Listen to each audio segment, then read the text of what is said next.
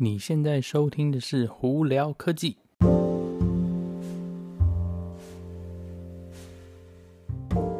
嗨，各位观众朋友，大家好，我是胡老板，欢迎来到今天的《胡聊科技》。今天十二月七号啦，哈、又是个礼拜一，不知道大家。呃，有没有上班觉得很开心呢？不过在加州呢，尤其在洛杉矶跟橙县 Orange County 这里哦，我们现在因为进又进入一个新的 Stay at Home Order，就是呃，因为疫情又在持续发烧蔓延的关系，所以呢又被有点像关紧闭在家里，就尽量不要出去啦。那当然有多少人会听话呢？嗯，我不知道，但至少我的感觉是因为餐厅现在又没有办法。在里头接客人啊等等，所以大家出去的机会应该也比较少了。我还是再再次在这边呼吁大家，能不出去就不要出去啦，尽量不要找理由出去。我发现有太多人觉得哦，现在因为之前没办法出去关系，所以现在就是拼命找理由出去。但是我我只能跟你讲说，找理由出去，你只是在自己骗自己哦。你如果真的后来生病出事的话，那你也就自己承担这个后果了。但是，而且更何况呢？因为这个那、个疫情这个问题是很多是太多是无症状患者呢，你是带有病毒，但是你并没有症状的话，你还是有办法传染给别人哦。那那些可能年纪比较大的，或者是免疫系统比较差的，或者已经有一些先天疾病的人，如果被你这些无症状的人的的病毒感染到，他可能就会有致命的危险哦。所以呢，为了大家。为了我们这全会全世界，大家尽量就是理性一点，不要这边乱找理由出门哦。好，那我为什么会提到这件事情呢？因为那个我上，因为前几天因为我要回台湾的关系嘛，所以呢，台湾现在十二月一号开始呢，呃，是强制的实施，就是说你一定要在检测阴性之前，你才能上飞机哦。然后呢，你一定要带着检验报告。你如果检验报告没有的话，你就基本上不能上飞机，不能回台湾。那我之前就去做了这个呃 COVID-19 这个那个检测嘛。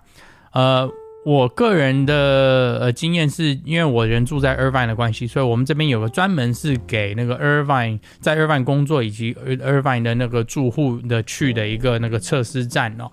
那它跟大家其他不一样的地方是，这个测试站呢，呃，基本上是你要先网上去预约。那你前几天预约都没有问题，他只要有空，他就可以让你预约。然后呢，他们会经过一个呃网络视讯的医生跟你大概了解一下，说你为什么需要这个检测哦。那不管你是可能是觉得自己有患病，或者是你需要上飞机这种之前的检测，他们都接受，基本上都没有问题啦。那我这边呢也比较好，是保险。会帮我负担这个检测的那个那个费用哦，所以我也不用付钱。呃，现在检测速度很快，基本上我到的时候呢，他呃，你可能要看当下车多不多，如果车人不多，车不多的话，基本上大概五分钟之内就搞定。他就是看一下你的资料，然后核对一下你的那个预约号码，然后呢就知道你是谁了嘛。那那个检测很快，因为它是呃不不不管你是经过鼻子在那边那个这筛检的，或者是那个口腔筛检呢，呃，基那个检测的时间呢就很快嘛，但因为它那个你拿一个棉花棒，类似棉花棒的东西在你的嘴巴头或者鼻腔头挖挖一下，然后呢基本上就解决了。呃，那你大概需要等到十二到二十四小时之内，你就会有答案了。那我这边这个这次做的测试呢，它早上做，早上八点多做，大概下午四点多，哎，那个答案就出来了。呃，有，所以然后在这边我还要再跟大家讲说，你如果需要做检测的话，呃，尤其是在美国这边哈，很多检测站要收钱啊，或者不收保险的，所以你要先做点功课。然后呢，再来有很多检测站呢，会是说你如果需要飞行，要就就需要那个飞出国怎样，他们有些特别服务是很快的检测啊。或者是他要开一大堆证明呢，要收很多钱。像我之前有找到一个他们这种就是医疗中心啦，检测站哦，他是说你如果是要当天要那个答案，然后呢是要开很多证明的，他竟然要收我三百七十五块钱美金，我听了就有点莫名其妙。那我后来实际去问了一下航空公司啊，以及就是呃看查了一下台湾政府需要的这些资料，他基本上呢。普通的检测的给的答案，它就是 OK 的，它不需要开一些很复杂的证明哦。所以呢，大家如果是有要出国啊，或者要这样在在到处飞的话，呃，需要什么样的检测证明呢？你可能也要做点功课，免得你那个嗯哀苦受冤去乱花一些没有必要花的钱哦。好，那我们今天呢有一些新闻，那、呃、我们来跟大家聊什么呢？呃，其实今天主要是苹果的一些新闻跟特特一点点特斯拉的新闻哈。那特斯拉新闻是什么呢？就是早期买了特斯拉那个就是 EAP 那个软体的这个选配哦。EAP stands for 什么？Enhanced Autopilot。因为早期的一些车子呢，它的 Autopilot 部分它是有分两个选配的。那两个选配呢？第一第一个等级就叫 EAP，第二个等级就是 FSD，就是 Full Self Driving 哦。你如果是早期的车子，你只选了选配 EAP 的话，也就是说是你啊 Auto 派全部整个全套那个软体里头，你可能只选了几，它是第一个这个 EAP package，它里头只有几个东西。那你如果是选了这个 EAP 的话，你还要再另外付钱，你才有能拿到全部 FSD 的那些。呃，软体的这些呃使用使用权嘛，好，那今天呢，呃，特斯拉是说他们把这个就是给这些早期的 EAP 的客户，你如果要升级的话，呃，instead 六千块，它只要五千块美金，就等于说它降了一千块钱美金的价钱了。那这个这个升级呢，还包括是说，你如果之前是 Hardware 二点五的呢，它会帮你换到 Hardware 三点零。呃，为什么呢？因为 Hardware 三点零才是真的 FSD 才才需需要的电脑。你如果这呃 Hardware 二点五的话，Hardware 二点五它有一些功能你就没有没有办法用。所以你如果买了这个，就是再另外加了这五千块的更新的话，它会帮你把电脑换掉。所以呢，如果之前一直六千块钱呃要付钱没没付钱的人呢，呃现在变五千块，说不定你可以下手哦。好，那我们再来聊聊有关苹果的新闻。呃，苹果呢，明天十二月八号的时候，他们应该是好像还有一个，呃，可能是网站更新啊，或者是一个，应该不是发表会，应该就是一个更新。目前猜测是，呃，应该是会呃发布 AirPods Studio。AirPods Studio，我们在猜啦，这个这个我我自己都没有太多资讯哦。AirPods Studio 是什么？基本上就是大型的 AirPods Pro。但是把它做成就是那种有点像耳机式的，不是耳塞式的，就有点像你这种录音室用的那个大的耳机哦。那实际有什么功能呢？可能就是抗噪啊，一些特别功能等等之类，也也不是很清楚啊。因为这个这个东西大家都在猜测，所以不知道。但是好像经过苹果那个。苹果内的这个在流传的一个 email 资讯，好像是明天应该会有个东西要发布，但是不是这个 AirPods Studio 的这个耳机呢？嗯，我也不知道，所以反正大家明天看喽。好，那再来另外一些苹果的新闻是，呃，你如果之前是用 iPhone 十一的人呢，呃，苹果现在正式发布说，他们在有一段时间生产出来的 iPhone 十一有有一批的荧幕有问题。呃，简单来说呢，它会就是触控荧幕会变没有办法触控。那你触控手机如果没办法触控，你就没办法用了嘛。所以呢，他们现在是在说，你在这一段时间里头的买的用户呢，你只要这个那个你的手机的那个 serial number，就是这个手机特殊的条码哦，是他们在这一区需要更换的话，他会免费帮你更换荧幕。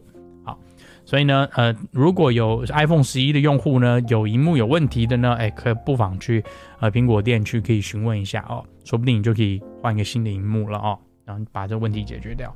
好，那再下来呢，我觉得是每个电脑用户都蛮期待的一个新闻哦，呃，目前呢。有很多在下，因为之前不是我们在讲有关那个苹果的 M1 晶片嘛？那我上上次录录那个 podcast 不是有提到 M1X 就明年可能会更新的晶片？那现在又有更多的也传闻啦，就是再下来苹果的这个晶片的 roadmap。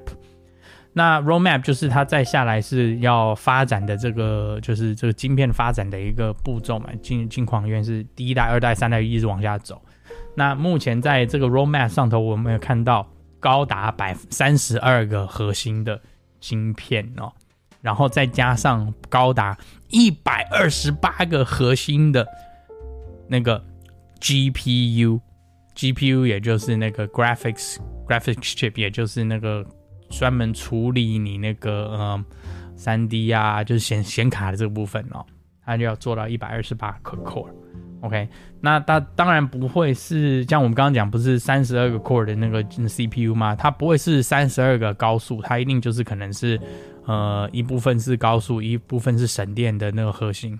但不管怎么样，呃，越高就是越给专业人士用的嘛。那现在我们也只不过是四个高速核心，再加上四个那个省电核心哦。呃，就是我们现在现这一代的 M1 chip 就已经跑那么厉害，你想说，如果这个呃，你晶片一直在不断往前跑，哇，这个这个真的是很难想象以后这个电脑到底会跑成什么样的速度哦。那以 M1 现在情况来讲呢，已经把那个 Intel 打的有点措手不及了。